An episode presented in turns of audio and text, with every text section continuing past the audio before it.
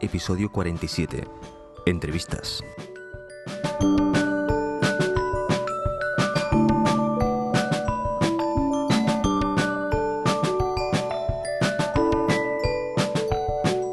Vamos a darle la bienvenida al verano. Hola, os habla José Antonio Lobato de Binary Tricks y podéis encontrar más cosas sobre mí en mi web personal josealobato.com y me podéis seguir en Twitter o en app.net como arroba josealobato. Hacía tiempo que no me ponía el micrófono para, grabar y eso siempre da un poquitín de, respeto. No digo miedo, pero sí un poquitín de respeto. Con el tiempo que hace que, no hablo con vosotros, ah, tengo un montón de cosas que contaros. Pero primero, lo primero. Lo primero que quería hacer es ah, responder a todas aquellas personas que me habéis enviado un, un Twitter o me habéis enviado un correo electrónico preguntándome o diciéndome si se había acabado ya 85% Cocoa. No, 85% Cocoa no se ha acabado y yo creo que de una forma u otra no se va a acabar nunca. ¿Qué quiero decir?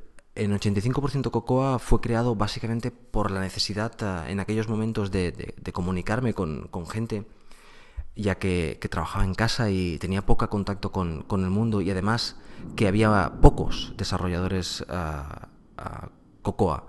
Ahora gracias básicamente a iOS hay muchos, pero no es ese el tema por el cual ha habido menos grabaciones. Evidentemente hay muchos temas aparte y cuando cuando hay mucha presión o cuando hay simplemente poco tiempo por un motivo o por otro, aquellas cosas que, son menos prioritarias ah, se dejan de lado. Y eso básicamente es lo que ha pasado con 85% Cocoa y posiblemente mm, pase alguna vez más en, el futuro. Pero, pero espero también que haya alguna otra, época en la cual 85% ah, Cocoa se vuelva a grabar con la misma intensidad con la que se grababa antes. Lo que sí que os puedo decir es que ahora ya con, con, con ah, con el nuevo trabajo y la nueva situación, situación en la cual me encuentro, y así que he podido reservar el jueves o el viernes por la noche para, grabar un trozo. Hoy, por ejemplo, es viernes por la noche y estoy haciendo honor a esa hora que, he reservado para, grabar un poquitín de 85% Cocoa y a ver si puedo ah, conseguir ah, sacar episodios más asiduamente. Lo segundo es dar las gracias por el apoyo, evidentemente, moláis un montón. Muchas gracias a todos y cada uno de vosotros que, me ha contactado. Y, y bueno, eh, un placer como siempre. No, eso no, no, hay suficientes palabras para agradecer eh, el apoyo que se me da por un medio u otro. Y quería agradecer especialmente a, a Albert Mata, que se ha encargado de enviarme un tuit de tanto en tanto recordándome que no estaba grabando 85% Cocoa. Gracias, Albert. Como ya os decía, después de, tanto tiempo sin grabar, tengo un montón de, cosas que, me gustaría contaros. Ah, normalmente las cosas que yo suelo contar ah, son o han sido mis vivencias actuales o anteriores, pero enfocadas desde un punto que, que no escucharais a una persona hablando de sí mismo, sino que escucharais a una persona contando una serie de experiencias en un formato que, puede que, sean útiles a, otras personas. Y al fin y al cabo ese es el objetivo de, del hecho de que yo grabe. Es que contar las cosas que a mí me apasionan de una forma eh, que puedan serle útiles a, los oyentes. Y así que vosotros podáis coger y desechar todo aquello que creáis ah, conveniente. Durante este tiempo Ah, y debido básicamente al nuevo trabajo y al trabajo anterior, he tenido un montón de vivencias que, yo creo que vale la pena ah, repensar y montarlas de alguna forma que, ah, que sean constructivas. Entre ellas puedo destacar, por ejemplo, metodologías ágiles. Porque resulta que en mi nuevo trabajo he tenido la suerte de trabajar en un equipo completamente eh, ágil, utilizando una metodología Scrum y creo que es interesante que os lo cuente, cómo lo hacemos, porque ah, yo me he quedado bastante sorprendido y por lo tanto quiero comentaros el resultado, cómo se hacen las diferentes cosas para que, para que bueno, sacáis vuestras conclusiones. Otra cosa es ah, con que ahora me dedico exclusivamente a, OS X, he dejado de lado iOS, pues evidentemente intentaré ah, hacer alguna que otra comparativa. Después de haber estado pues dos años y pico, dos años largos o tres años, muchos, no sé cuántos, trabajando exclusivamente en, iOS, volver al Mac eh, evidentemente es un, es, un, es un reto. Y, bueno, en todo el montón de cosas que estoy aprendiendo, estoy recordando algunas y otras aprendiendo, puedo comentárosla para que, para que os sirva o, suene cuando os encontréis con ella.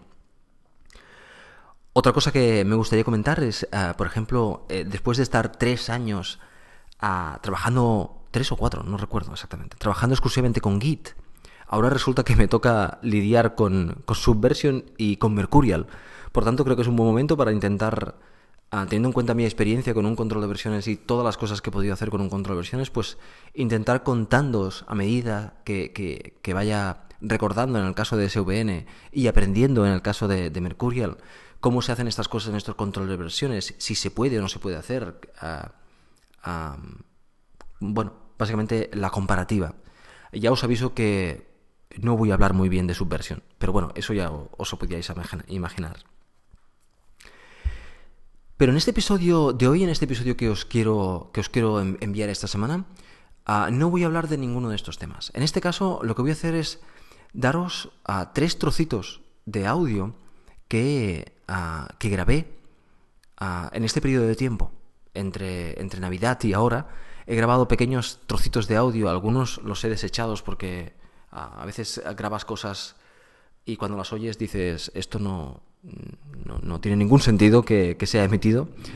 Y, otras más o menos. Estos tres trozos de audio son un poquitín sui quiero decir, no, no, no cuadran muy bien eh, exactamente en la, en la, en la el concepto de 85% cocoa, pero me apetece, me apetece poneroslo ahí para que lo escuchéis y por lo tanto lo que voy a hacer es ah, ah, simplemente daros este, estos tres audios que, que bueno, os digo que posiblemente tengáis un poquitín de paciencia en este episodio porque es un episodio ah, un poquitín diferente, un poquitín raro, pero bueno, poquito a poquito el agua irá volviendo a su cauce y iremos grabando 85% cocoas más, ah, más normales, más al uso, ah, en los cuales yo me sienta más cómodo y supongo que vosotros también os, os, os le saquéis más provecho.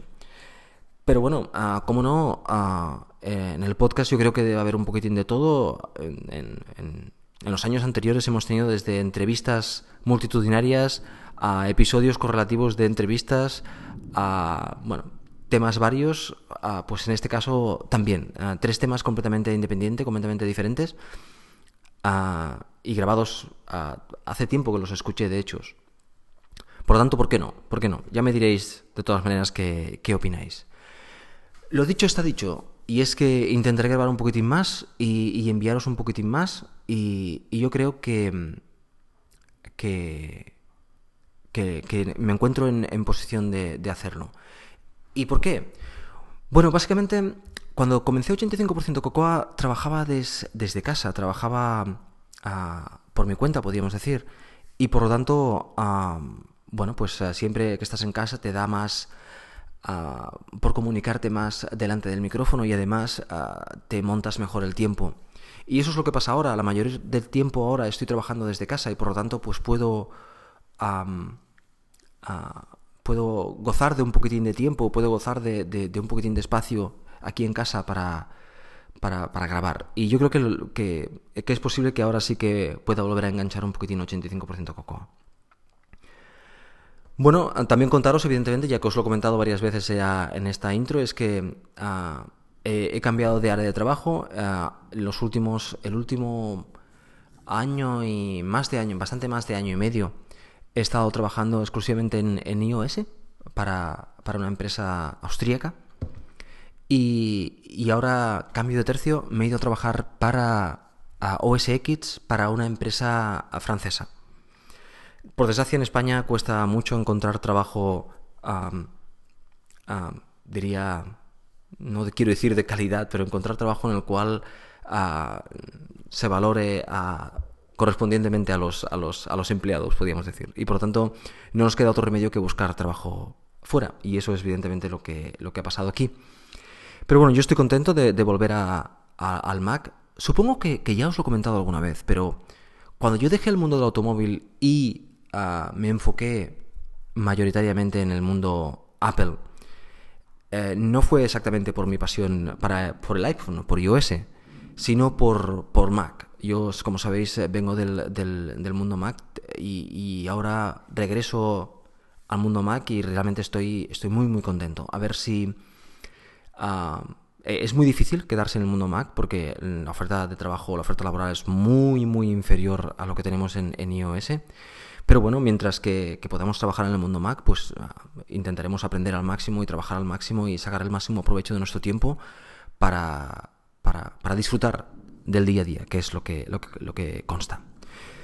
Bueno, pues basta de habladurías y vamos a, comenzar el podcast. Simplemente que lo disfrutéis y, y, bueno, ah, ya me daréis ah, vuestra opinión al respecto de estos temas.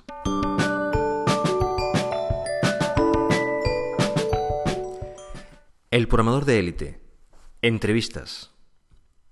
Creo que ya he hablado de esto en alguna otra ocasión ah, a lo largo del podcast, pero ah, en los últimos meses me ha tocado entrevistar o participar en entrevistas a diferentes personas y he pensado que no sería mala idea hablaros un poquitín acerca de ah, mi punto de vista al respecto de las entrevistas.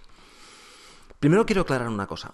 Yo no soy ningún especialista en, en, hacer entrevistas ni, ni, ni, soy incluso especialmente bueno haciéndolas. Ah, por lo tanto, ah, seguramente hay muchos oyentes que son mucho, mucho, mucho más buenos y tienen mucho más experiencia, mucha más experiencia que yo a la hora de participar en entrevistas o de llevarlas a cabo. Ya estoy pensando en algunas personas que cuando lo oigan ah, seguramente se reirán al respecto, pero yo creo que no está mal el hacernos pensar un poquitín al respecto. Y eso es exactamente lo que yo pretendo ah, grabando ese trocito. Simplemente eh, a aquellas personas que tenéis, que tenéis menos experiencia ah, laboral, menos años de, en las espaldas y, posiblemente ganas de conseguir un nuevo trabajo, pues simplemente os quiero dar aquí una serie de ideas o una serie de puntos de vista para que penséis. Simplemente pretendo eso. Como os he dicho, he tenido la, en, los últimos meses la, oportunidad de participar en diferentes entrevistas y eh, viendo cómo se comportaba la gente en las entrevistas, ah, os podéis imaginar que había absolutamente de todo. Ah, pues viendo cómo se comportaban, pues pensé, ah, haciendo cuatro cosas un poquitín mejor hechas, Ah, seguramente las entrevistas irían un poquitín mejor. Y es por el hecho que estoy aquí hablando acerca de este tema. Bien, lo primero que podemos pensar al respecto de, cuando vas a hacer una entrevista es ah, que estamos nerviosos. Todos. Todos y cada uno de nosotros estamos nerviosos. Aquella gente que, son más nueva pues estará muy nervioso y hay otras personas que que simplemente tendrán un pequeño gusanillo. El pequeño gusanillo es absolutamente normal. El estar muy nervioso es normal, pero no tiene sentido. Cuando se va a una entrevista, se tiene que ser abierto a, escuchar y a aprender. Esperar tu turno de palabra. Eh, es muy desagradable el hecho de que tú estés ah, respondiendo una pregunta ah, o, intentando ah, formular una pregunta y que la persona que, te esté eh, escuchando te, interrumpa para, para, contestar cuando tú, tú todavía no has expresado lo que querías expresar. Es bastante desagradable. Por tanto, es bastante cortés el esperar a que la persona acabe para tú dar tu, punto de vista. Ah, esto, como el resto de cosas que os voy a decir, es de sentido común, pero parece ser que hay mucha gente que no, no respeta ese sentido común. Lo mismo pasa cuando, cuando durante la entrevista hay algo que no, que no sabes. Si durante la entrevista hay algo que no sabes, pues dilo abiertamente, no pasa absolutamente nada. Y ah, no te dejes, no te quedes ahí, solo pues esto no sé, no tengo ni idea, pero yo creo que es un ejemplo, si ah, resulta que la empresa te pide, mm, ¿sabes ah, al respecto de Core Audio y tú nunca has trabajado con Core Audio? Pues bueno, puedes decir abiertamente, pues no, sé que es una librería tal, tal, tal. O sea, estás dando tu punto de vista, pero tú ya has dicho que no, que no, no sabes al, respecto del tema. Lo cual expresas que simplemente no lo sabes, tienes idea, pero ah, no estás dispuesto, si es necesario, si es necesario para la posición de trabajo, a adquirir ese tipo de conocimiento. Tienes que tener en mente lo siguiente. Y es que la persona que te entrevista te necesita tanto como tú a ella. O sea, no es el hecho de que tú necesitas ese trabajo y te están haciendo, interrogando a ti. Tanto lo estás interrogando tú como él a ti. Si no, ah, la premisa es mala, en el sentido de que eh, lo estamos montando mal. Ah, tú quieres ese trabajo, pero tienen que tener en cuenta que tú vas a estar un montón de horas en ese trabajo, por lo tanto tienes que estar seguro de que quieres ese trabajo. De la misma persona que la persona que te ficha quiere que tú trabajes para él, pero quiere estar seguro de que tú eres la persona que le vas a aportar conocimiento al respecto de una serie de temas o le vas a, dar soluciones al respecto de una serie de temas o simplemente le vas a hacer el trabajo que se tiene que hacer. Si no funciona la entrevista, no pasa nada. Otra aparecerá. Ya sé que eh, cada situación personal de cada uno es diferente, ah, pero el pensar que esta es una oportunidad muy importante no, ayuda. Por lo tanto, tranquilidad. Estaría encantado de trabajar con vosotros, pero si no funciona, mm, no pasa nada. Otra cosa a tener en cuenta, yo creo muy importante, es que ah, la persona que tienes delante tiene 30 minutos una hora, una hora y media, o el tiempo que sea, para conocerte. No te conoce de nada. Por lo tanto, ten cuidado con la impresión que das, en el sentido de que no seas falso, porque si después vas a trabajar con esta persona durante, ah, vamos a hablar, tres años, te va a conocer perfectamente. Por lo tanto, sé tú.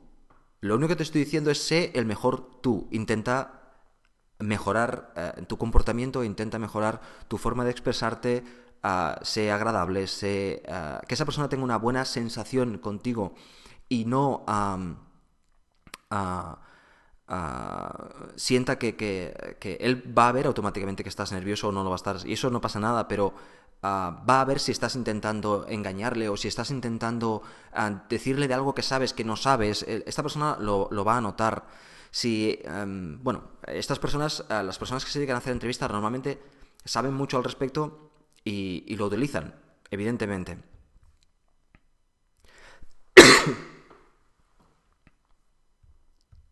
bueno, yo estoy hablando acerca de, esto teniendo en cuenta posiblemente unas premisas. Y estas premisas es que tú quieres un trabajo que te guste y quieres sentirte bien eh, con lo que te pagan también. En el sentido de que no estamos desesperados buscando trabajo porque eso también puede pasar y si ese es el caso, evidentemente en las entrevistas se, se afronta desde otro punto de vista, pero si lo que queremos es un lugar de trabajo que, en el cual nos vamos a disfrutar, nos vamos a pasar bien y vamos a estar unos cuantos años de nuestra vida dedicados a ellos, queremos buscar un trabajo que nos guste.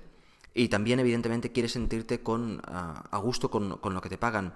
No es que quieras cobrar muchísimo desde el principio, Mm, porque seguramente te sentirías como un fraude al cabo de unos, de unos meses trabajando con personas que saben mucho, pero sí que al mismo tiempo lo que no quieres cobrar es como una persona que no tiene ningún tipo de formación, cuando no es cierto, tú tienes una formación técnica avanzada en una materia en concreto, pues bueno, evidentemente eso requiere que, tus conocimientos, el tiempo que tú has dedicado a, crearte como, como ingeniero, como, como especialista en eso, eso te lo quieres, quieres, quieres recompensa al respecto de ello al mismo tiempo. Para acabar, posiblemente dos, dos áreas. Tienes que encargarte en la entrevista que la persona que está delante de ti sabe lo que tú quieres que sepa de esta persona. No te vayas de la entrevista ah, diciéndole, ah, oh, me gustaría que él hubiera notado que que, yo soy tal. No, no. Lleva eso preparado y prepárate para que buscar la entrevista en los momentos, en las preguntas correctas, para expresarle a esta persona exactamente lo que quieres o lo que te gustaría. Por ejemplo, yo quiero ser team leader. Yo puedo entrar como desarrollador, pero mi objetivo es de aquí a unos años demostrarte que soy tan bueno como para mm, poder manejar un equipo. Y eso, para eso me estoy preparando y para eso lo llevo. Pero las tareas técnicas me encanta y creo que es necesario pasar por las tareas técnicas para llegar a ser team leader. O, otro punto de vista es, quiero dedicarme exclusivamente a programar. Ah, si es necesario hacer tareas de gestión, ah, las puedo hacer, no hay problema. Pero mi trabajo, mi obsesión, mi, lo que me, me, hace trabajar por las noches es programar y no es ah, gestionar equipos. Por tanto, estamos aquellos mensajes que queremos que esa persona oiga, llevémoslos preparados y tenemos claro. Y evidentemente que son mensajes, sean mensajes ciertos. A intentar evitar el lado negativo, formular las cosas de forma positiva. Esto me recuerda eh, una entrevista que hice hace poco em, a, una persona y a esta persona le, cuando hace una entrevista mm, me parece inteligente el hacer algunas preguntas dándole la oportunidad a esa persona para que para que se exprese con toda libertad y, es como darle la puerta abierta y decir, ahora es el momento de lucirte. Porque es el momento, y búscalos en la entrevista, son los momentos en los cuales no es que tengas que bombardear a la persona de delante con un montón de conocimiento que tú sabes, pero sí que es el momento posiblemente para en esos 30 minutos que tienes o en esos dos minutos de esa pregunta, a expresar tu pasión al respecto de lo que tú realmente quieres. Bueno, pues a, esta persona le di esa, esa, esa oportunidad y se dedicó a hablar de forma completamente negativa, en este caso de Apple. Era una persona que quería trabajar en el mundo de Android. Ah, cuando la pregunta que se le había formulado era ah, ¿por qué? ¿Por qué quiere trabajar en Android? Y se dedicó a machacar a Apple. Eso es erróneo. Te he dado la oportunidad de decirme lo maravillosa que es la plataforma de, Google, que evidentemente lo es en muchos aspectos, ah, y, te dedicas a bombardear. O sea, es como decir, estoy trabajando con Google porque no quiero trabajar con Apple. No, no, esa no es la forma correcta de enfocar ese tipo de preguntas. Ese tipo de preguntas es tu momento para decirle lo maravilloso que es y lo bien que te sientes trabajando en esa, en esa plataforma y por lo tanto lo encantado que estarás para trabajar con él en esa plataforma. Eso es el punto de vista positivo de las cosas. Eh, todas las empresas van a tener un momento de esfuerzo. Eso se tiene que dejar claro si estás o no estás dispuesto a hacerlo. Me refiero a el hecho de que lo que en Apple se llamaba... Eh, ah, no recuerdo, tenía un nombre. Son las horas rush hours, creo que eran. Son momentos durante el año en los cuales el proyecto necesita un esfuerzo especial de, los desarrolladores. Pues mm, si tú ya estás de acuerdo en, hacer estas cosas o no hacer estas cosas, porque eso va a aparecer en todas las empresas que tengáis. Y la siguiente cosa es, ¿qué quieres saber tú de ellos? O sea, lo primero eras, ¿qué quieres que sepan de ti?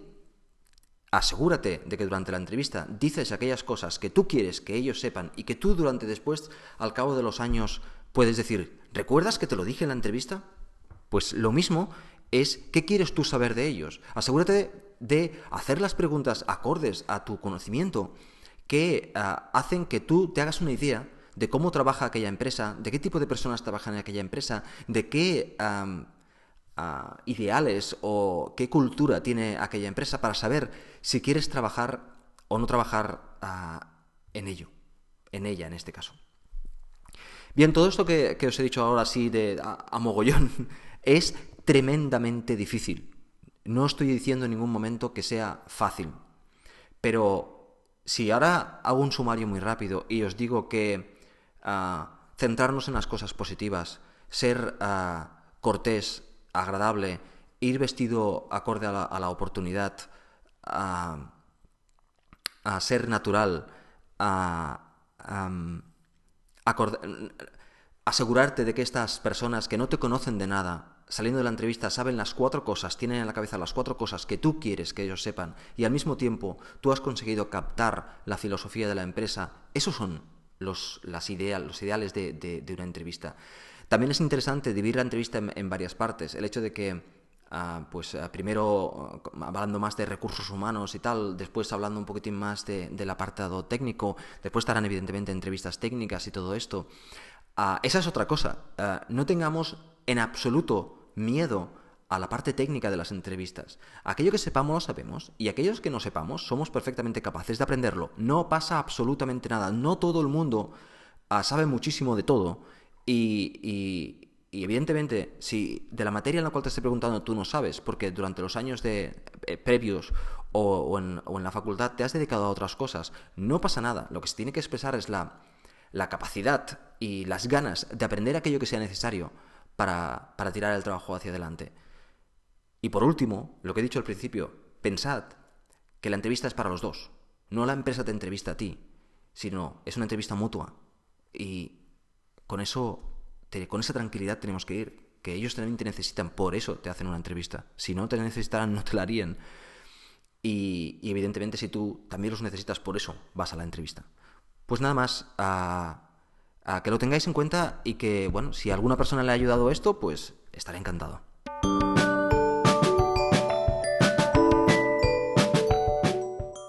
Desde que leí este artículo, un cortísimo artículo ah, del cual pondré un link en, las notas del, episodio, que tenía muchísimas ganas de, comentarlo. Creo que lo comenté en la oficina con, la gente de la oficina, pero uh, resulta, tengo ganas de hablar de él. Creo que, es, muy curioso.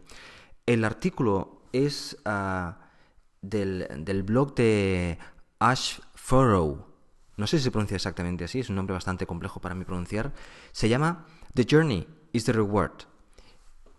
Eh, el artículo lo que, lo que nos viene a decir es el hecho de que,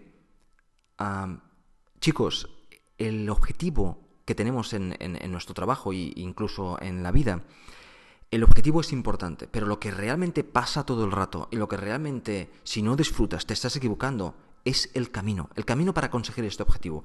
Una vez has conseguido este objetivo, no te seguirán, no te sentirás especialmente orgulloso del objetivo, tanto como del esfuerzo que has hecho para conseguirlo. Por lo tanto, lo que tenemos que hacer es disfrutar de todo el trayecto, de todo el tiempo que estamos trabajando y, pasándolo bien, intentando conseguir aquello y luchando, porque la lucha, no sé, hay algo mágico en, el hecho de luchar para conseguir algo y que después al final aquello funcione.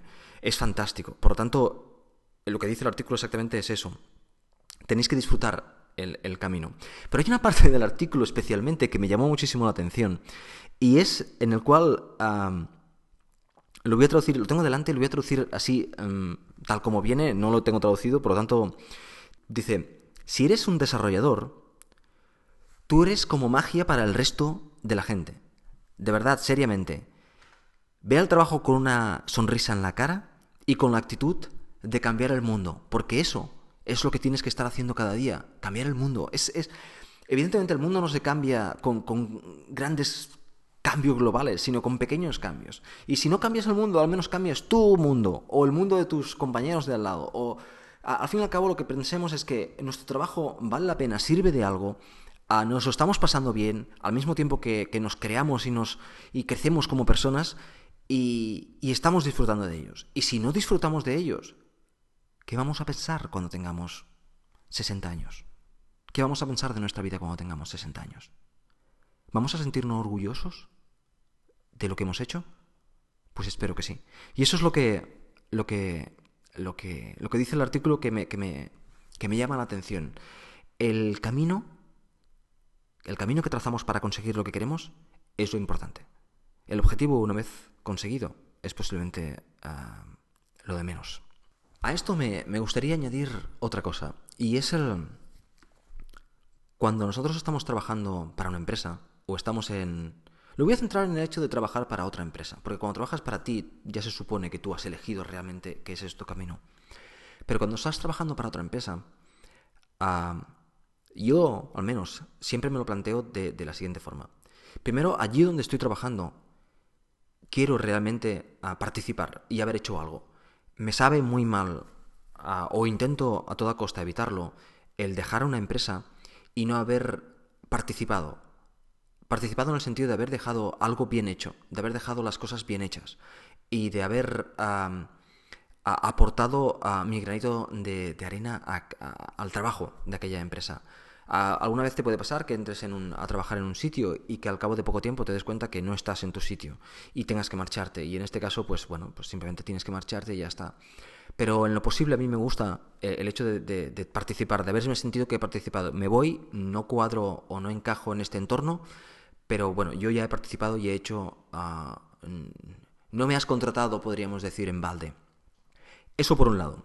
Pero por otro lado, ah, cuando estamos en un sitio, yo creo que hay una pregunta que nos tenemos que hacer todos constantemente. Y es el hecho de, ¿quiero estar aquí en cinco años?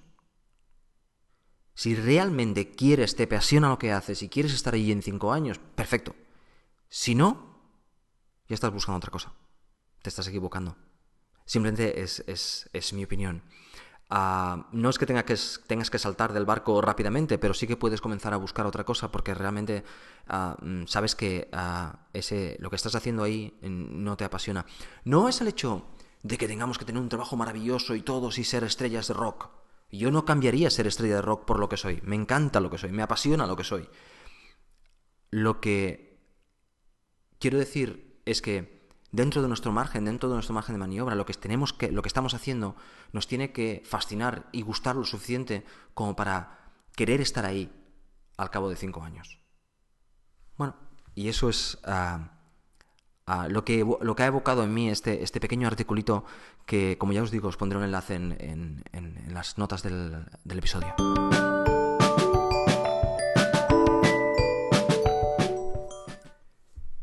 Me gustaría contaros una anécdota curiosa y después enlazarla con un razonamiento que, creo que, es interesante compartir con vosotros. Unos días atrás, en el, en el, en el metro, de hecho, más concretamente en el tren, por la mañana ah, hay muchas personas que están trabajando con, con, ordenadores en el, en el, tren y bueno, ah, a mi lado se sentó una, una señora que sacó un, lo que llaman un netbook, que son este tipo de máquinas minúsculas para trabajar en cualquier sitio. Básicamente son de plástico, negras, pequeñas, muy pequeñas. Y bueno, la señora abrió su, su netbook, que tenía una versión mm, que no sé distinguir de, Windows, y ah, abrió una cosa que sí que sé distinguir y es Word, el típico procesador de textos. La pantalla de Word estaba básicamente dividida en dos partes. La parte de arriba eran toolbars, o sea, barras de, herramientas con, diferentes botones, y la parte de, la mitad de abajo era donde la señora escribía. Evidentemente, la señora no, no, se había parado a pensar o nadie le había dado la, oportunidad de, pensar en que estaba desperdiciando la, más de la mitad de la pantalla, si contamos la barra de abajo también, más de la, de la mitad de la pantalla en cosas que no utilizaba, porque ya lo que quería era escribir. Y estaba escribiendo en una pantalla que venía a ser más o menos la, pantalla de una calculadora, porque lo, que le quedaba era bien poco. Bien, esto, yo estaba al lado, estaba mirando y pensaba, pero ¿cómo es posible? ¿Cómo es posible que esta señora no se haya parado a pensar? Pues evidentemente que es posible. El hecho de que nosotros como profesionales tengamos en cuenta este, tipo de, criterios, ese tipo de, uso de, las máquinas, el resto de personas no tienen por qué tenerlo. Y eso, mm, evidentemente, llevado más allá, llevado al hecho de que, de que yo ya tengo una hija pequeña, que ya no es tan pequeña, que ya tiene siete años, y, tiene su propio ordenador, evidentemente que no utiliza sola nunca, ah, pero que bueno, que ella puede, tiene la posibilidad de coger y, arrancar el ordenador y, comenzar a usarlo y comenzar a trastear con, con la máquina. De cómo nosotros, como padres, somos evidentemente responsables de enseñar a nuestros hijos todo, no podemos dar esta responsabilidad eh, a, la escuela. A la escuela yo doy más un poquitín la responsabilidad de, de, la materia básica, mientras que nosotros... de contenidos, podríamos decir. Mientras que nosotros somos más de, somos más de, comportamiento, de contexto. Ellos el contenido. Pues nosotros somos responsables de, enseñarles un montón de cosas que, que, pasa alrededor. Y más concretamente, si, si nos vamos al, al, al ordenador, yo creo que nosotros somos los responsables de enseñarle eh, cómo se usa un ordenador. Y no me refiero a cómo usar, cómo usar un, un de texto o cualquier otra de las aplicaciones, sino conceptualmente el ordenador, para qué sirve y, cómo usarlo. En mi razonamiento, yo pensando, creo que evidentemente le tenemos que enseñar qué es, porque si tú a una persona la pones delante de algo lo que va a entender es las cuatro cosas que ve inicialmente y después con el tiempo lo va a acabar entendiendo, pero si de entrada ya le explicamos qué es, para qué sirve, eh, cuáles son los objetivos, por qué todo el mundo hoy día lo utiliza y ese tipo de cosas, conceptos básicos, eso no es malo. Hablando simplemente en una charla se puede explicar. También cómo se usa, evidentemente, vamos a jugar con ella, con, el ordenador, vamos a enseñarle a hacer diferentes cosas, eh, programas que le pueden ser útiles en aquel momento. Julia, por ejemplo, disfruta mucho con Pixelmator, ella dibuja y hace cosas con Pixelmator y constantemente me está preguntando cómo se hace esto y cómo se hace aquello. Yo a veces tengo que buscar el manual porque no, no, no, no sé hacerlo todo, evidentemente, en Pixelmator, ni mucho menos. Pero hay una cosa muy importante, y es que nosotros, como programadores, como profesionales de, de la programación, a que sois la mayoría de los que, de lo que escucháis esto, a, tenemos que enseñar a nuestros hijos a ser críticos, a que la máquina hay una forma de utilizarla. Y simplemente con pequeñas pinceladas diciéndole, ah, ¿te das cuenta de lo feo que es esto? ¿Te das cuenta de, lo bien dibujado que está eso? ¿Te das cuenta de lo bien que están puestos los iconos? Con ese tipo de comentarios le estamos enseñando a tener criterio, a intentar, a intentar opinar al respecto de las cosas. Por ejemplo, cuando se abre una página web y está llena de cosas, la pantalla está a rebosar de, contenido, sobra contenido por todas partes, hay animaciones por todas partes, pues parar un momento y hacerla reflexionar al respecto de que, ¿ves que hay demasiadas cosas? Mira, déjame enseñarte otra que, que está bastante más limpia. ¿A qué es mucho más agradable estar en esta página que estar en aquella? A pesar de que el contenido de aquella a lo mejor te guste más. Ya sé que todo esto puede ah, sonar, ah, como demasiado, pero no me refiero a hacer un lavado de cerebro, me refiero a darle la oportunidad de, ah, de tener criterio, dar una oportunidad de, reflexionar al respecto con una conversación suave, ligera, nada de intentar forzar la, máquina, ni mucho menos. Más adelante, evidentemente, tendremos que también enseñar a, a que no todo vale, que el criterio va más allá, a tener una navegación segura y a consumir correctamente en Internet. El hecho de que no todo en Internet es gratuito, ni mucho menos, al contrario, hay mucho contenido que vale mucho la pena y que vale la pena pagar por él y que suscribirte a, servicios es, eh, es, eh, es una tarea normal y que te comporta una serie de beneficios y, cómo usarlos y el enlace entre, entre la telefonía móvil y, y y el ordenador y diferentes dispositivos que, van a venir en el futuro.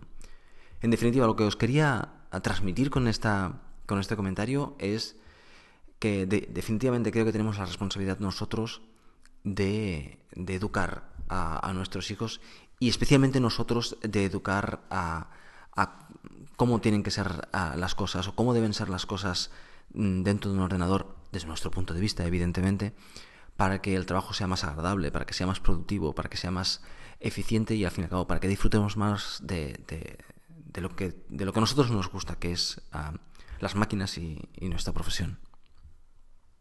En el comentario de hoy ah, os quería recomendar un podcast, un podcast llamado Apple 5x1.